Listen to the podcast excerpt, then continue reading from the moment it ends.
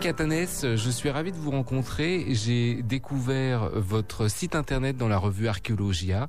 Votre site s'appelle siffletenterrecuite.org et c'est pour cette raison, en allant un peu sur ce site, en découvrant votre travail, un travail de, passionné. Vous êtes passionné par les sifflets en terre cuite. Ça remonte à quand? Comment on devient passionné par les sifflets en terre cuite? Ah, Comment on devient passionné par les sifflets en terre cuite? En fait, en rencontrant l'objet. Comme vous l'avez vu sur le site, je parle du sifflet sous toutes ses faces, c'est-à-dire pas seulement la partie historique et tout. Donc c'est vrai que c'est vraiment un site de passionnés autour d'un objet. Et euh, ben, la rencontre avec l'objet, elle est assez récente, ça fait euh, cinq ans à peu près. Je ne vais pas vous dire que j'ai eu un sifflet quand j'étais petit enfant, ça serait euh, complètement mentir. Je suis tombé en fait sur un sifflet tout à fait par hasard chez un antiquaire. Je me suis demandé ce que c'était que cet objet. Et puis euh, peu de temps après, ben, j'en ai trouvé. je me suis aperçu que dans ma région, je suis d'Orléans, donc tout près de ma région, il y avait un petit village potier où on faisait aussi au début du siècle, 20e siècle, des sifflets. J'ai commencé à chercher des renseignements. J'ai trouvé de plus en plus de sifflets. Je me suis aperçu que c'était un objet qu'on retrouvait au travers de toutes les cultures, dans toutes les régions de France, et qu'il n'y avait absolument aucune documentation. Donc je me suis dit, bon, ben, cherchons la documentation, renseignons-nous, et puis petit à petit, on se prend au jeu, on se lance dans les recherches, et puis à un moment, on a envie de les faire communiquer. Donc c'était le, but du, site euh, que vous avez eu la gentillesse de visiter. Mais j'imagine que maintenant, ce sont ce sont les autres qui viennent vous voir pour se renseigner parce que vous devez être l'un des plus calés en fait. Oui, mais c'est tout à fait ça pendant longtemps, on a des complexes, on se dit, oh bah non, euh, quand même, euh, c'est pas moi qui connais, j'ai pas la science et tout. Et puis petit à petit, à force de, de prendre des renseignements, de chercher, bon, énormément euh, sur la documentation internationale, c'est vrai qu'on devient le spécialiste. Et puis un beau jour, on a la surprise de voir un archéomusicologue, un vrai professionnel, qui vient vous dire, tiens, est-ce que vous pourriez faire une étude D'autres personnes qui vous disent, bah, pour ma revue archéologique, est-ce que vous pourriez faire un article sur euh, les sifflets en Belgique euh, de la période gallo-romaine. Euh, et bon, voilà comment, d'un seul coup, du, du, statut de petit chercheur qui se dit tiens, je vais essayer de trouver un petit peu de documentation sur l'objet, on devient entre guillemets un spécialiste. Mais entre guillemets, il reste encore beaucoup de choses à trouver. Hein. Donc c'est un peu le, le, le, hasard qui vous a mis sur la voie de ces sifflets. Mais alors, d'abord, qu'est-ce que c'est qu'un sifflet? Parce que quand on parle de sifflet, on pense au sifflet de l'arbitre ou au sifflet du gendarme, hein, les, les sifflets métalliques avec la, la petite bille à l'intérieur. C'est la première image du sifflet qu'on a. Oui. Alors bon, le sifflet de l'arbitre, on va tout de suite tordre le cou au sifflet à roulette. Euh, le sifflet à roulette, c'est une invention relativement récente qui a été brevetée au siècle dernier par un Anglais. Mais euh, maintenant, le sifflet, lui, il remonte vraiment aux origines euh, de l'humanité. Le sifflet en terre cuite, comment le différencier et comment le, définir, ça a été un de mes problèmes. Dans beaucoup de livres, vous entendrez pas parler de sifflet, vous entendrez parler de, de flûte en parlant des objets que vous avez là. Ben oui, comment on les différencie? Parce qu'il y a des trous de la même façon. Comment on les différencie? Alors, quand vous regardez dans les dictionnaires musicaux, Là, on va vous dire que le sifflet, c'est une flûte, mais qui ne permet pas de, de moduler le son. C'est vrai, mais pourtant, si vous demandez à un potier, euh, quand il a fait un sifflet et qu'il a mis un trou, est-ce qu'il a l'impression d'avoir fait une flûte? Euh, Rares sont les potiers qui vous diront qu'ils sont en train de fabriquer des flûtes. Et de la même façon, vous avez des flûtes très très simples avec juste un ou deux trous. Les, flûtes, justement, terre cuite chinoises, qui là euh, ont juste un trou. Donc, quelle est la frontière entre les deux? En fait, le problème est mal posé. C'est-à-dire que du côté de la flûte, vous avez, euh, c'est plus sur l'intention qu'il faut s'axer. C'est sur l'usage. Sur l'usage que sur le, la définition musicale. Les deux fonctionnent, sont tous les deux des instruments avant, où le son en fait est fabriqué parce que l'air se, se, brise sur une sur une arête. Mais dans un cas, il y a une, la volonté de faire un son, je dirais construit, un son savant euh, accordé, donc c'est la flûte. Et dans l'autre cas, on a la, la, volonté non pas de faire du bruit, parce que là, entre le bruit et le son, il y a quand même une grosse différence. Ah oui, ah oui. Puis ici, et, à la mais radio, on est bien de faire un son qui est avec une recherche d'une harmonie. Hein, c'est pas parce qu'on fait un son euh, désorganisé qu'on fait forcément un son qui est laid, mais il n'y a pas la volonté. Vous prenez deux sifflets fabriqués par un potier, ils seront pas accordés. Vous n'allez pas pouvoir dire tiens j'ai un sifflet en la, j'ai un sifflet en si bémol. Euh, ah oui, ça s'accorde pas un sifflet. Bah, le sifflet, il est euh, comme le potier l'a fait. Si vous accordez votre sifflet, le, le même instrument, à ce moment-là, vous tombez dans la flûte, et c'est le cas, par exemple, d'un autre instrument et d'un autre terme que les gens utilisent volontiers pour mes petits objets, ce qui est le terme d'ocarina. Ouais. Les ocarinas, ce sont effectivement des sifflets en terre cuite, mais qui, eux, là, sont accordés. Vous avez une taille d'ocarina qui vous permet de faire une gamme. Euh, le sifflet, le potier, euh, ma foi, il le modèle. Après, il l'essaye. À chaque fois, le, les potiers les essayent avant de les faire cuire. Il regarde si ça sonne bien. Et puis, euh, voilà, quoi. Il, il va pas chercher spécialement savoir si c'est un sol ou si c'est un do. Mais il peut peut-être essayer de, de, retrouver un son plutôt aigu ou plutôt, plutôt grave. Alors là, en fait, la variation des sons se fait entre les, les différents types de sifflets, puisque vous avez plusieurs types de sifflets. Vous avez des sons relativement doux, comme vous avez donc euh, ce qu'on appelle des sifflets globulaires. un sifflet globulaire, c'est une, une, sphère de terre cuite et euh, c'est tout l'air à l'intérieur qui se met en, en vibration. Alors, je, précise... le, voilà, le mieux, c'est peut-être de le, de le, faire écouter aux auditeurs. Voilà, parce que je précise que vous avez eu la gentillesse d'amener une, une petite quinzaine de sifflets euh, merveilleux en terre cuite qui sont étalés de sur la table devant nous. Et alors lequel est, est, est globulaire? C'est le rond là le, le... Oui, le, le, modèle de base du sifflet globulaire, effectivement, c'est une sorte euh, pour les. On dirait un avocat. Il a la taille un avocat, un avocat, voilà, un avocat ou un œuf. Euh, c'est ouais. une forme ovoïde. Et au, au, bout de, au plus petit bout du euh, justement de cet œuf, euh, on va trouver la, une embouchure comme une embouchure de flûte en fait, hein, mmh. exactement la même. Bah, le, je, vais le, je vais le faire fonctionner.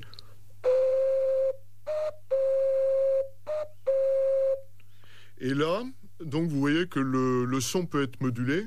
Ouais. Il est modulé en fait par un trou. Mais euh, à la différence d'une flûte où vous avez tout un jeu de doigts, là c'est simplement la, la variation de, du son est faite par la surface qu'on qu laisse ouverte. Mmh. Donc euh, le trou là, en l'occurrence, est à l'autre extrémité par rapport à l'embouchure. Il aurait été juste à côté de l'embouchure où on aurait eu exactement la même variation du son. Donc il y, y, a trois trous, il y en a un dans lequel vous soufflez, il y en a, ils portent, un, ils portent des noms les, les trous? Alors bon, euh, là on va parler de l'embouchure, ouais, de la, la pièce de bouche. Euh, ouais.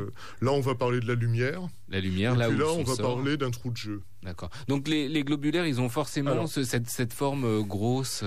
Euh, non, on peut avoir des tout petits sifflets globulaires. Euh, alors je cherche là par exemple ce, ce sifflet-là donc euh, va donner un son très aigu parce qu'on a juste un, une tout, un tout petit volume. Et c'est un globulaire. Le... Et ça, c'est un globulaire. Pourquoi? Justement, celui-là a également un, un trou sur le côté qui va permettre de moduler son son.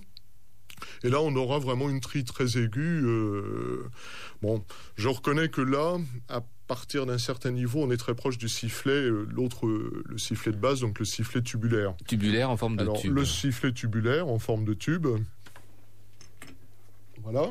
Donc c'est, on a vraiment euh, simplement un petit cylindre en terre euh, percé avec un avec un trou. Donc le même principe, une embouchure. Et là c'est vraiment la, la, petite flûte. Quoi. Ouais, il fait 3 cm. Euh, il hein. fait 3 cm à peu près. Donc là on a un son beaucoup plus aigu. Ouais, effectivement. C'est le son du sifflet. Ce n'est pas un larsen. Hein. Ce n'est pas un larsen, effectivement. Alors, ce sifflet-là, euh, je l'ai pris. Il a la particularité, en fait, normalement, il n'aurait pas dû exister en tant que tel. Ce sifflet-là, il est fait pour être inséré, c'est là que ça se complique, à l'intérieur d'un sifflet globulaire, à l'intérieur d'un globe. Donc il est caché. Et il est caché, il y a juste l'embouchure qui dépasse. Au son, vous êtes capable de reconnaître un, un globulaire d'un tubulaire? Oui. Normalement, euh, on va avoir vraiment un, un, son très strident et relativement. Donc la portée sera, sera élevée. Le globulaire, donc vous l'avez entendu, c'est vraiment un son très feutré. Ouais. Et pour revenir donc à, quand même à, mon, à ma troisième sorte, donc mon petit sifflet euh, tubulaire inséré dans, dans un instrument globulaire, et eh bien après vous remplissez ce petit globe avec de l'eau. Et là, vous obtenez la troisième sorte, c'est-à-dire le sifflet à eau. Sifflet à eau qu'on a tous connu euh, enfant parce qu'il y en avait en plastique euh, où on mettait de l'eau. Voilà, voilà, donc euh, les sifflets à eau, euh, bien avant d'être en plastique, bah, depuis quelques siècles, ça a enchanté effectivement tous les enfants. Et là, vous avez le son, on les appelle souvent les rossignols.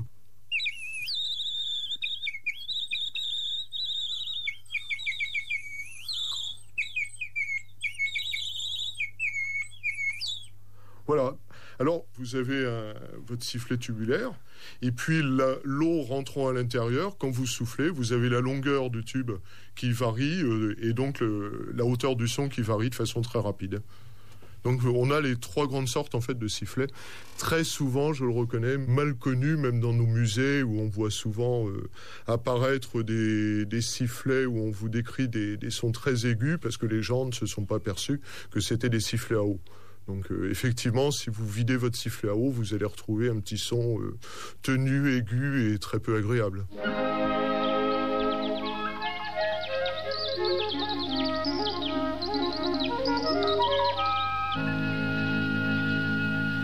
Pierre Catanès, euh, ces sifflets en terre cuite que vous nous, présentez, donc on a vu les, formes, mais on n'a pas vu les matières. Vous, euh, les, sifflets qui, qui, vous intéressent sont des sifflets uniquement en terre cuite, mais j'imagine qu'on peut en trouver en os, par exemple. J'ai eu la chance de voir quelques grands collectionneurs européens de sifflets qui avaient des dizaines de milliers de sifflets. Et là, j'en ai vu dans toutes les matières. Ah vous en avez euh, une des premières manières de faire un sifflet, c'est d'utiliser euh, simplement euh, un escargot. Vous soufflez dans un escargot et là, vous allez obtenir un sifflet. Un escargot. Une coquille d'escargot. Voilà. Une coquille d'escargot vide, oui. On l'a laissé partir. C'est mieux que l'escargot, que l'escargot ait quitté sa coquille. Euh, l'os, c'est effectivement une des, plus anciennes matières, puisque les premiers sifflets en os, là, on remonte vraiment au, début de l'humanité, puisque le, premier sifflet euh, qu'on a trouvé euh, remonte à plus de 60 000 ans. 60 euh, 000 ans, ça veut dire que euh, Néandertal et Cro-Magnon ont tous joué avec des sifflets. Alors bon, j'utilise volontiers le terme de jeu, mais euh, on peut être certain qu'il ne s'agissait pas de jeu là, mais beaucoup plus là d'un appôt, donc une utilisation pour s'en servir pour la chasse. Alors c'était fait avec quoi? C'était fait avec des phalanges de rennes. Ah ouais. Donc euh, le, premier qui a trouvé ça euh, au siècle dernier, donc le premier préhistorien qui a trouvé ça, euh, sur le coup a, juste trouvé une phalange de reine percée et puis n'a pas pensé immédiatement à un sifflet. Puis on en a trouvé beaucoup quelques années après. Donc c'était en France, hein, tout simplement côté d'Aurignac.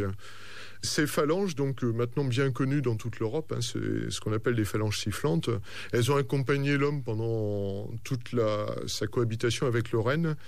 Et euh, ce qui est intéressant, c'est que le, trou qui été fait dans ces phalanges, en fait, euh, à l'origine, c'est un trou qui est fait par le loup. Le loup, quand il chasse, euh, la tête de la meute, le premier loup, pour euh, quand il chasse comme ça un renne, il va chercher à le mordre à la patte. Et euh, le premier trou donc qui est fait, souvent justement sur la, partie la plus fine de la phalange, donc la, pour ceux qui voient pas une phalange, donc on va dire 3-4 cm, une sorte de petit osselet. Ensuite, l'homme reprenait ce trou à partir d'instruments en silex pour lui donner une, un biseau le plus régulier possible, mais il a toujours essayé de prendre des, des, phalanges qui étaient déjà utilisées par le loup. Ah oui, il n'avait pas de perceuse, donc euh, la dent du loup. Oui, enfin, à l'époque, ils auraient largement pu faire. Avec les euh, outils, euh. Mais je crois que là, il y a une fonction très magique, puisqu'on a vraiment l'homme qui s'identifie au travers de son sifflet quelque part au prédateur qui était le loup quand il part à la chasse. Et si ma mémoire est bonne, ces, ces phalanges de rennes permettent d'appeler des rennes. Oui, alors ça, c'est ce que j'ai trouvé. Bon, j'ai pas pu le vérifier, je suis pas allé en Laponie, mais en Laponie, euh, j'ai pu trouver plusieurs fois la citation comme quoi ces, ces sifflets, effectivement, étaient encore utilisés par les Lapons pour attirer les rennes. Et puis, on tombe aussi tout de suite sur le, le lien entre la chasse, entre la magie, entre la musique, le son. Donc c'est quand même quelque chose euh, de très important. J'en parlais parce que je, me souviens avoir vu ces phalanges de rennes l'an dernier lors de l'exposition sur la préhistoire de la musique au musée de Nemours, qui est organisée par Tinec Clodoré. Et elle, elle m'a présenté effectivement des, phalanges de rennes. Et alors ce que j'avais remarqué d'autres, alors c'est pas des sifflets, ce, sont des, flûtes faites en cubitus de, de vautour, je crois. Oui, alors là, bon, je suis pas un grand spécialiste des flûtes. Bon, déjà, euh, je suis ravi que vous parliez de Tinée Clodoré parce que c'est elle qui, effectivement, m'a donné énormément de renseignements pour toute la partie sur la préhistoire. Bien sûr. Elle a fait un travail remarquable et euh, bon, j'aurais jamais pu aller aussi loin là-dessus. Tout à l'heure, on parlait de la différence entre le sifflet et la flûte. Bon, souvent, certains vont faire du sifflet l'ancêtre de la flûte. Je crois que plus simplement, ben, quand on avait des os longs, on faisait des trous et on avait des flûtes. Quand on avait un os court comme le, justement notre phalange, on faisait un seul trou et on avait un sifflet, quoi. Mmh. Mais euh, on a euh, pendant la, préhistoire, on a déjà effectivement, euh, bien avant donc l'apparition de la terre cuite, on a déjà cette notion de, son et vraiment de son sacré parce que la symbolique de la flûte est une symbolique très très riche. c'est toujours le, le souffle qui passe, le souffle qui donne la vie.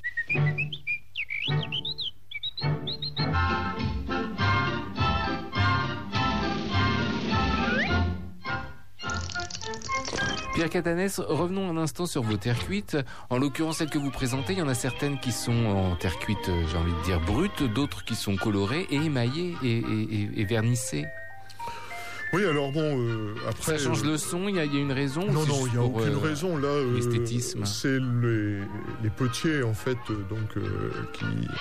Autant le, potier traditionnel, va être peu fantaisiste au niveau de sa production, euh, je dirais, de pots, de jarres, de pichets à huile.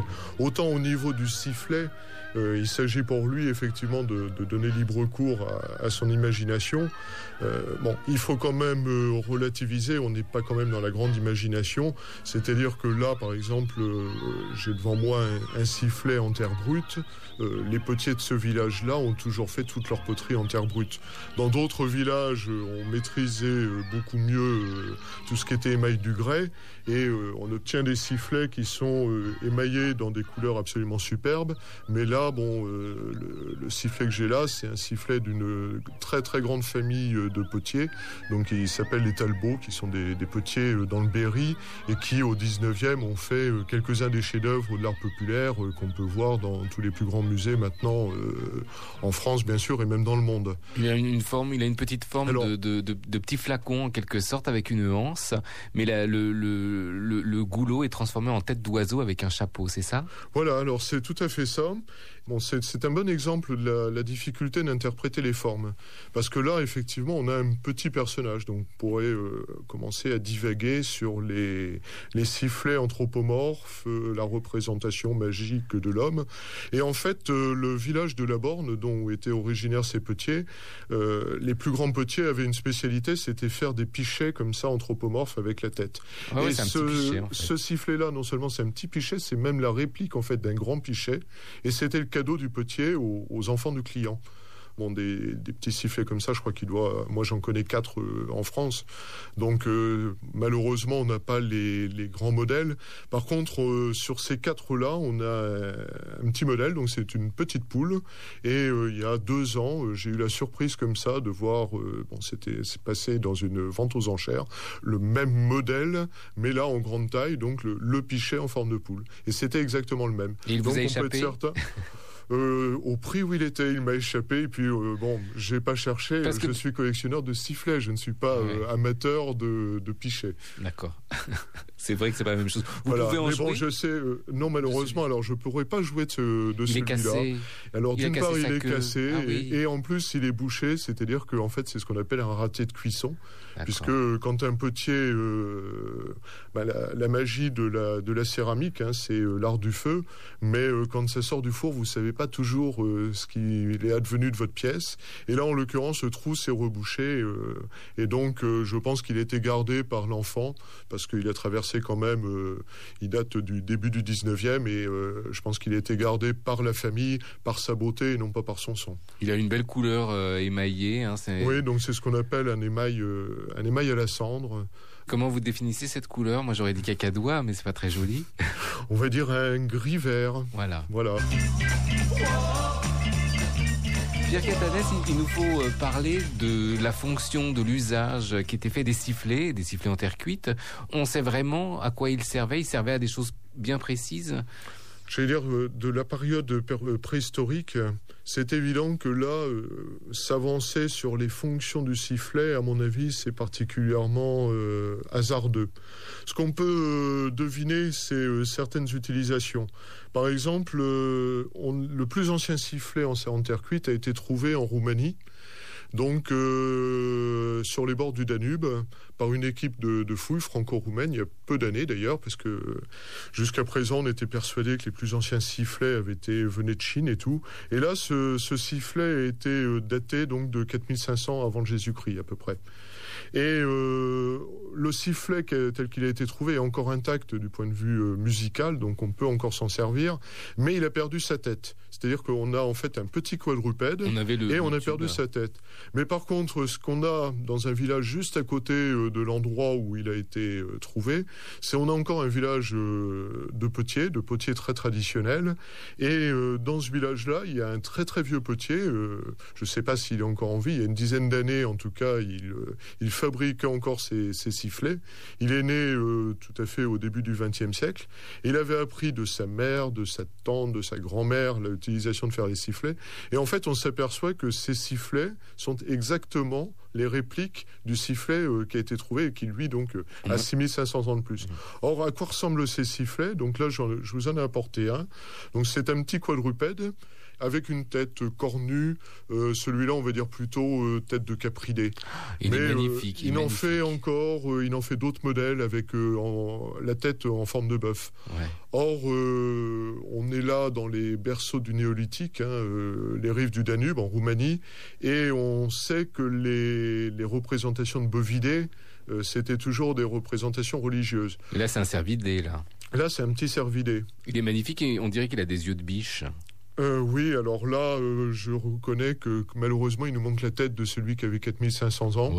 Euh, mais... on peut supposer qu'il avait peut-être à peu près la, même, tête.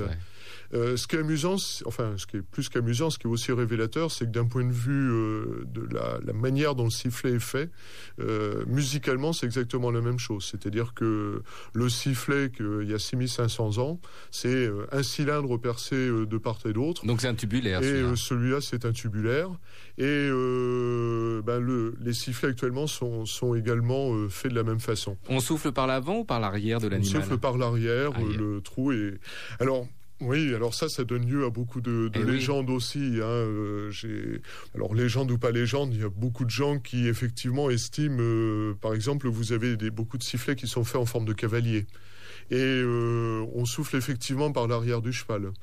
Donc euh, certains y voient un côté assez irrévérencieux euh, par rapport aux cavaliers. Donc surtout que dans certains villages, les cavaliers représentent un petit peu les notables. Donc bon, c'est peut-être aussi la légende. Ça semble plus évident quand même de souffler par l'arrière, d'étirer l'arrière pour former en fait à partir du sifflet une sorte de queue que de qu'au niveau de la tête.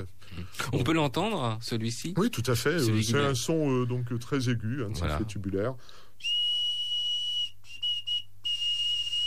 Donc c'est un son qu'on devait entendre il y a 6000 ans. Mais écoutez, vous allez, euh, si, puisque vous aimez Internet, si vous allez sur le site du ministère de la Culture qui est consacré justement aux fouilles de Arsova, donc euh, c'est l'endroit où, ce sifflet a été trouvé, il y a un enregistrement et vous... D'époque Pas tout à fait d'époque, ça ne ferait pas plaisir à l'archéologue, mais euh, vous allez entendre exactement le même son, la même sonorité. C'était les, les, deux sifflets sont exactement musicalement les mêmes. Alors on en revient à l'usage. Voilà, on en revient à l'usage. Donc là, on peut supposer quand même une fonction très sacrée.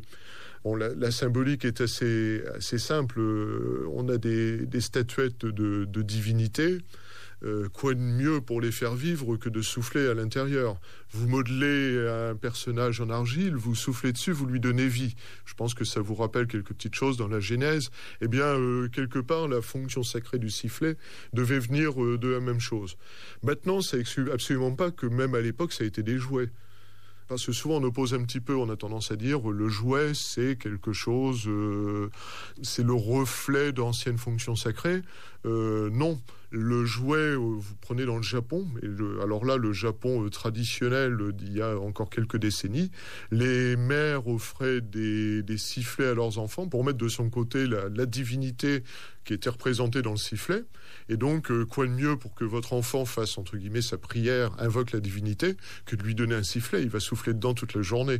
Donc, il va se protéger. Ça doit être relativement insupportable. Mais je vous rassure, l'avantage du sifflet, alors là, c'est pour tous les parents qui nous écoutent, c'est vous offrez un sifflet en céramique, votre enfant va effectivement s'amuser pendant un jour ou deux jours avec, mais assez vite, il va le faire tomber. Et puis, ma foi, bah, c'était ce qui se passait sans doute avant, puisqu'on les achetait lors des foires de potrier, donc une fois par an. Donc, il devait jouer une semaine, deux semaines. Et puis, ma foi, après, le sifflet tombe. Il part en mille morceaux, donc là, on est tranquille. Et puis, euh, bah, vous attendez l'année d'après et vous êtes tranquille. Mais sinon, oui, ça peut être assez insupportable. Bon. Alors, donc, il y a le jouet. Le jouet est à part. Sinon, il y a le, sifflet pour adultes, on va dire. Donc, qui n'est pas un instrument de musique. Hein, qui n'est pas un instrument de musique qui est vraiment un instrument sonore. Donc pour le rituel, pour la chasse, on a évoqué la chasse. Pour la chasse, euh, alors souvent c'est vrai qu'on les appelle aussi des appos. Bon, j'aime pas trop cette explication d'abord parce que ben là, par exemple, je vous ai amené un assez gros sifflet puisqu'il doit faire à peu près une quinzaine de centimètres de haut sur une vingtaine de, de longueur. C'est le plus extraordinaire, le plus original. Le plus extraordinaire peut-être. C'est en fait un sifflet qui vient d'Ouzbékistan. Donc euh, c'est une euh, un gros bouquetin et euh, juste euh, entre les cornes, vous avez effectivement la, tête d'un petit bouquetin. Ah oui. voilà. Ah oui, oui, d'accord. Euh, donc c'est vrai qu'il est absolument fantastique. On dirait une tête de sur le côté, mais justement, si vous imaginez partir à la chasse avec ça, je pense que ça sera pas très pratique et donc vous n'allez pas l'utiliser. Donc il est, il est en terre cuite, euh, une terre assez claire et avec des, des, des peintures avec de la, de la couleur euh, rouge et puis et noir, c'est ça? Oui. Alors euh, bon, c'est vraiment là aussi on revient sur les, les sifflets très rituels hein, puisque l'Afghanistan, l'Ouzbékistan, toute cette partie d'Asie centrale a, a, fait énormément de sifflets qui sont toujours très proches effectivement des modèles de, traditionnels de Roumanie. Donc là encore, ce sont des des bovidés, des donc euh, Vraiment, on est à l'origine du, culte du, taureau, euh, de, vraiment de, de, la préhistoire. Pour en revenir donc à sa fonction, le hapeau, vous voyez bien que c'est quand même assez difficile. Certains voient aussi dans les rossignols, euh, donc euh, mon petit sifflet à eau, un instrument pour la chasse. Euh, bon, si vous vous promenez avec un sifflet, là, je crois que tout à l'heure je m'en suis servi, j'ai déjà dû renverser à peu près la moitié de l'eau, donc je vois assez mal le chasseur avec. Ça contient pas 3 litres non plus. Maintenant, dans les témoignages, on a quand même quelques témoignages les... sur l'utilisation de, de, sifflets, en l'occurrence de sifflets globulaires pour la chasse à, à la palombe, en particulier en Espagne, puisque les Espagnols ont fait euh, des, travaux euh, absolument fantastiques sur, euh, de recherche sur, sur les sifflets. On ne peut pas dire que ce n'est jamais utilisé pour la chasse. Disons que les modèles les plus simples ont été utilisés pour. Par contre, donc en dehors de la fonction du jouet, cette fonction d'appel qu'on pourrait avoir effectivement pour la chasse, assez curieusement, on les retrouvera pour appeler non pas un animal qu'on va chasser, mais une jeune fille à qui on voudrait déclarer sa flamme. Ben, on, on les jeunes filles dans la rue eh ben Vous sifflez les jeunes filles. Eh bien, ça se fait toujours. La façon plus élégante avant, euh, c'était euh, de lui offrir un sifflet. Et ça, c'est une tradition qu'on trouve un peu partout en Europe.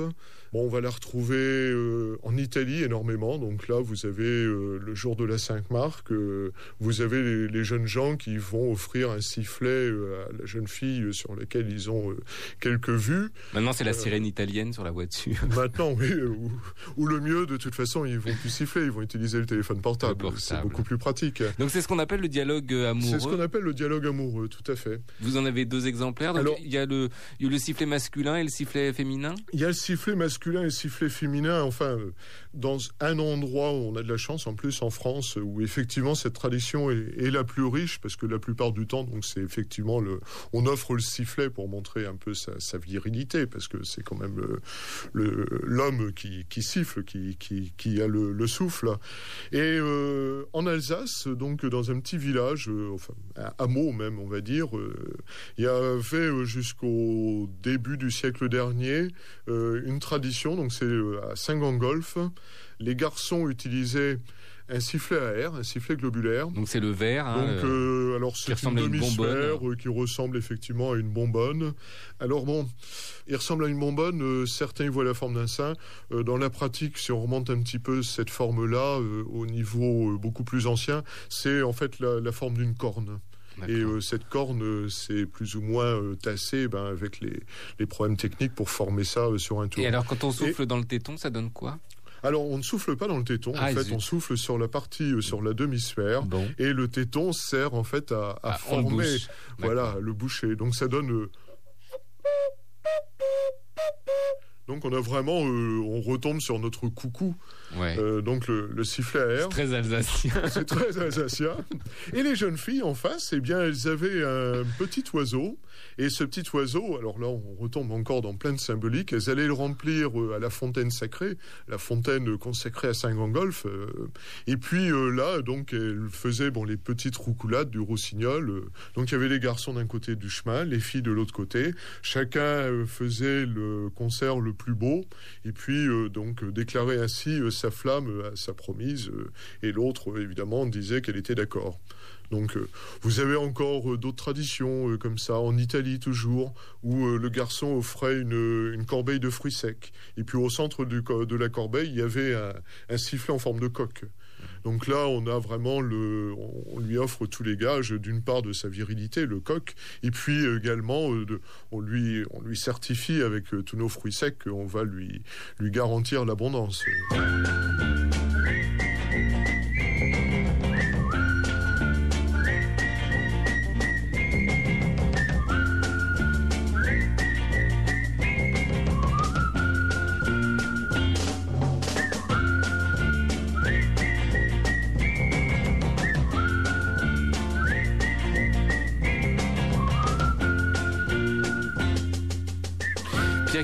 J'étais sûr qu'on aurait pu faire deux heures sur le sifflet. On n'a pas fini et puis il en reste encore tellement. Le sifflet, ça peut servir lors des, carnavals pour les fêtes. Alors euh, il y a les charivaris. Euh, les charivaris. Alors là, les plus beaux sifflets de charivari. Je suis vraiment désolé, j'ai pas pu dévaliser euh, le musée de Sèvres où vous avez des, sifflets en forme de personnages barbus. vous avez également des sifflets en forme de tête de fou qu'on retrouve dans tout le nord de la France. Bah, le charivari, c'est le, son subversif, quoi à tous les moments où l'homme a un peu l'impression que son, époque est en train de basculer, où l'équilibre est, remis en question, il va utiliser ce son-là pour conjurer. Alors ces charivari, euh, donc, euh, on les connaît surtout au Moyen Âge, mais euh, ça s'est fait quand même jusqu'au début du XXe siècle, où quand un, un, veuf ou une veuve se mariait avec quelqu'un de beaucoup plus jeune, on accompagnait la noce à grand renfort de sifflet. Donc là, on retrouve vraiment le son désorganisé. Le carnaval, alors le carnaval, là, c'est vraiment l'héritier de, nos, de nos charivaris très anciens, les Saturnales romaines, euh, toutes les fêtes de fin d'année pendant la, la, période où l'année est en train de basculer. Au moment de la Semaine Sainte aussi, donc euh, parce que bon, faut, faut pas croire, mais même à la messe, ces sifflets ont eu beaucoup de, de succès. Pierre Catanès, au sujet de ces, potiers qui sont les, fabricants de ces sifflets, est-ce qu'ils fabriquent ces sifflets comme ça pour s'amuser pour les enfants ou c'est une petite production à côté? Ou est-ce qu'il existe vraiment des, dynasties de faiseurs de, sifflets? D'après votre site, il y a des dynasties de faiseurs de sifflets. Ça veut dire que c'était des, petites entreprises familiales qui ne faisaient que dans le sifflet? Il y, a, un peu tout. Hein, Mais euh, disons que tous les potiers, et très très loin, ne sont pas euh, fabricants de sifflets. D'abord parce que euh, c'est véritablement un savoir-faire. Mmh. Euh, ça peut sembler très simple comme ça, mais pour avoir un sifflet qui sonne bien, il faut vraiment une technique. Et généralement, donc, ces potiers-là l'ont appris de leurs parents, de leurs grands-parents. Donc on a vraiment des dynasties de potiers. Maintenant, est-ce qu'ils ne faisaient que ça? J'ai tendance à dire ça dépend des régions le plus extraordinaire, et puis la, région où vraiment en France on a fait euh, que des sifflets, c'est dans la Sarthe. La Poutoire, euh, c'est ça? Ah, la Voilà, la dynastie des Lapoutoirs. Donc euh, le dernier, malheureusement, c'est pas un Lapoutoire, c'est un Barbet, Monsieur Ludovic Barbet. Alors là, il faisait des petits oiseaux. Donc euh, il en faisait euh, énormément. On a du mal, c'est vrai que maintenant on a un peu oublié ce que c'est que l'importance de, cette production-là. Mais là, il était vraiment euh, spécialisé dans tout ce qui était petits jouets d'enfants. Et parmi ces petits jouets d'enfants, on va dire qu'à 90%, il faisait des, des sifflets. Et on a la chance d'avoir encore ces livres de contes de la fin du 19e. Et en l'occurrence, tout à fait à la fin du 19e, on s'aperçoit qu'il en faisait 100 000 par an. 100 000 par an, c'est-à-dire qu'il inondait absolument tout le nord de la France. Il avait mis en place un système commercial euh, à partir de petites affichettes. Il avait des représentants. Il vendait dans les premiers grands magasins parisiens. On les retrouvait dans toutes les, épiceries de village. Et ces petits sifflets, ben, c'est vrai que Maintenant, vous allez euh, dans, des musées en Bretagne et vous allez trouver comme quoi ce sont des sifflets bretons parce que euh, pour tout le monde, c'était devenu le sifflet traditionnel dans tout le, on va dire, le grand nord, euh, nord-ouest de la France. Oui, ils sont pas signés. Ils sont non, ils sont jamais signés et en plus les ils sont même très difficiles à dater parce que là euh, je vous ai amené un petit sifflet donc c'est vraiment un oiseau euh, sur un socle hein, euh, fait par Ludovic Barbet. Maintenant il y a eu il y a quelques années les fouilles au, Louvre pour le Grand Louvre et on a trouvé bien évidemment dans, dans les fouilles du Louvre on a trouvé une dizaine de sifflets et on en a trouvé en l'occurrence du 18e et ceux du 18e eh bien vous prenez un sifflet de monsieur Ludovic Barbet, et euh, vous prenez un sifflet du 18e et vous allez voir exactement le même. Pourquoi? Parce que euh, la Terre étant la même, eh bien euh, déjà à l'époque, le village de Prével en l'occurrence, puisque c'est ce petit village du côté du Mans, on avait déjà un lapoutoir qui était un turlotier, puisqu'on appelait ça des turlots, et qui donc fabriquait déjà à l'époque des sifflets et qui devait certainement les vendre un peu partout. Euh, en poterie, euh, les, potiers vendent généralement de façon locale leurs pièces. Les sifflets vont s'exporter beaucoup plus facilement. Euh, ce sont des petites pièces, donc vous prenez un, marchand ambulant et puis vous remplissez son panier et puis il va vendre des sifflets un peu partout. Pour terminer, est-ce que vous pouvez nous, faire écouter l'un des sifflets nombreux qui sont posés devant nous? Il y, en a un que j'aime beaucoup, c'est celui qui vient de Laponie, l'espèce de grand coq. C'est un grand oiseau avec des, un œil, euh, un très large cercle en fait. Euh, bon, les sifflets lapons sont toujours euh, de, de forme très stylisée. Ils font penser un peu au coq portugais. Hein. Il y a un petit côté coq portugais un petit peu. Ah mais c'est très difficile. Euh, bon, maintenant j'arrive à reconnaître, je pense, à peu près toutes les origines des sifflets en, en, Europe. Mais euh, honnêtement, avec beaucoup d'autres collectionneurs euh, que j'ai rencontrés, on s'est posé certaines questions hein, parce que c'est pas toujours facile. les sifflets de Laponie eux, sont, sont effectivement très primitifs. C'est une terre très brune et noir et marron. Et noir et marron, voilà. Et bon, ben, je vais vous le faire écouter. Hein, c'est un sifflet globulaire, bien sûr.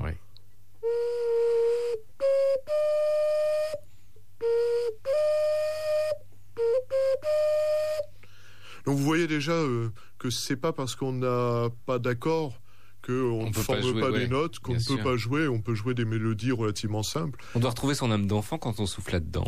Oh, mais je crois que effectivement, pour aimer les sifflets, faut quand même avoir un petit peu gardé une âme de grand enfant. Mais euh, la, science et l'enfance euh, font pas forcément mauvais ménage. Et alors, on, s'est rendu compte, enfin vous, vous êtes rendu compte qu'il y avait des, absences, c'est-à-dire que si on retrouve le sifflet à travers les époques et à travers les civilisations, bah, par exemple, il n'y en a pas dans l'Aquitaine.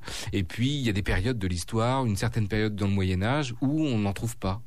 Oui, on a d'une part des régions où on se dit tiens mais c'est pas possible comment euh, les potiers là-bas auraient-ils été complètement idiots pour être incapables de faire des sifflets parce que euh, on trouve pas de traces, pas du sud-ouest parce qu'on trouve des sifflets dans le sud-ouest dans la région de Toulouse, mais vous avez effectivement des régions, la Corse par exemple, euh, bah, où sont les sifflets corses? Pourtant, euh, dans la Provence, c'est très traditionnel. En Italie, alors là, c'est vraiment, euh, s'il y a un pays euh, pour le sifflet, c'est l'Italie, puisqu'il y en a partout de, de fabriqués. On n'a pas eu le temps de parler de Monsieur Donati, qui est l'inventeur de l'ocarina en 1853. Ah, Monsieur Giuseppe Donati, voilà, oui. C'est pour ça que j'aime pas utiliser le terme ocarina, parce que c'est vraiment...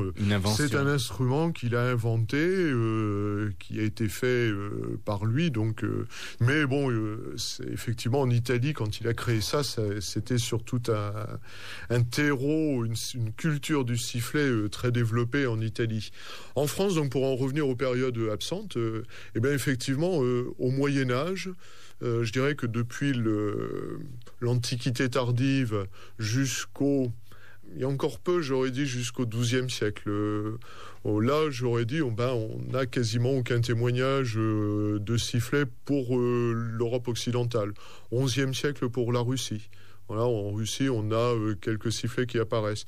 Et puis, fort heureusement, petit à petit, euh, ben, par rapport aux études euh, publiées il y a quelques années où les plus anciens sifflets c'était 16e, donc vous voyez que là, petit à petit, j'ai réussi déjà à combler quelques siècles puisque maintenant on est au 12e. Et puis, mais c'est pas encore mis en ligne sur le site parce que je suis en train de, de, de vérifier un petit peu les sources. Du côté de l'Espagne, il semblerait qu'on puisse remonter quand même jusqu'au 10 voire 9e siècle. Puisque là, on a la chance, en fait, de, de tomber sur un, sur un texte. On a les, pièces qu'on a là-bas datent du XIIe siècle aussi, les pièces qui ont été trouvées dans le, le sud de, de l'Andalousie. Mais on a un, texte qui condamne l'utilisation des sifflets, parce que c'était un jouet chrétien. Et ce texte, donc, c'est un, un texte qui a été fait par le, grand-père d'Averroès, euh, qui était un grand juriste et qui condamnait le sifflet comme jouet chrétien. Et ça ne vous empêche pas de vous intéresser aux créations contemporaines, parce qu'il y a encore des créations de sifflets. Alors il y a encore des créations de sifflets. On peut l'entendre, le, sifflet le plus récent, et on va terminer là-dessus Alors le, sifflet le plus récent, euh, ben, je vais prendre celui-là, qui est encore un sifflet de, donc, du petit village du Berry, qui est un sifflet de la Borne, et puis euh, qui est un sifflet de Claude Gaget, qui est un petit qui fait des sifflets absolument remarquables.